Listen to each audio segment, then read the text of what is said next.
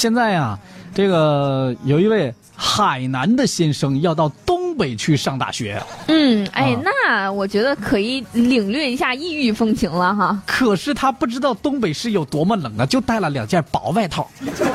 那他怕是对东北的这个天气没有一个数哈，没有心里没有一个数。没有过深的了解，是吧？但是你这网友们给他出主意说，你你必须要上东北上大学，你必须得买个貂，然后带着搓澡巾呐、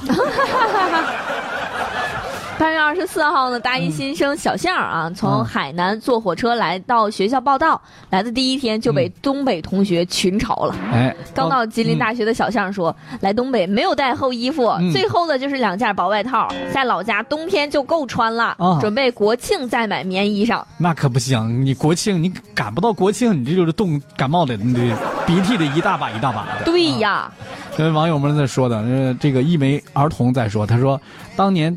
啊，我的大学同学也这样，对于温度没有概念，第一年就给冻懵了。哎嗯呦，然后呢，太阳不吃胡萝卜再说的，东北人知道热是啥样，而海南人却对冬天是没有概念的。不知道是不是这样啊？，对，另外的嗯不开心就对了说，你可以跟家里多要点钱，得嗯整个貂才入乡随俗。那是啊，而且到了东北以后，必须得晚上洗澡的时候得搓澡啊。对，大兄弟，你还哎需要一块搓澡巾呢。咱们北方都搓澡，南方不搓是吧？搓出泥儿来才感觉干净呢。没错，另外呢薰衣草仙子金在在说，嗯愿你冬天的时候内心能够保持平静，哈哈哈哈哈，一幸灾乐祸呀！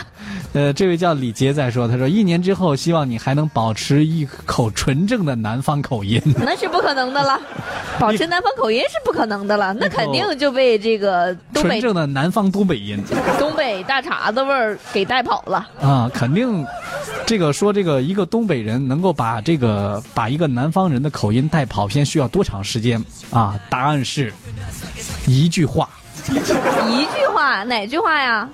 干啥呢？干啥呢？没干啥呀。你谁呀？咋了？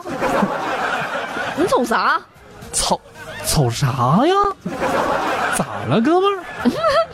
但是东北话确实，它天生就有一股这个好玩在里边，让人感觉就是非常的诙谐在这个里面。所以你看现在这个欢乐喜剧人，只要一看嘛，基本上这些呃演员呃参加的选手有一半儿基本上都是东北这边的啊，嗯，还是蛮不错的啊。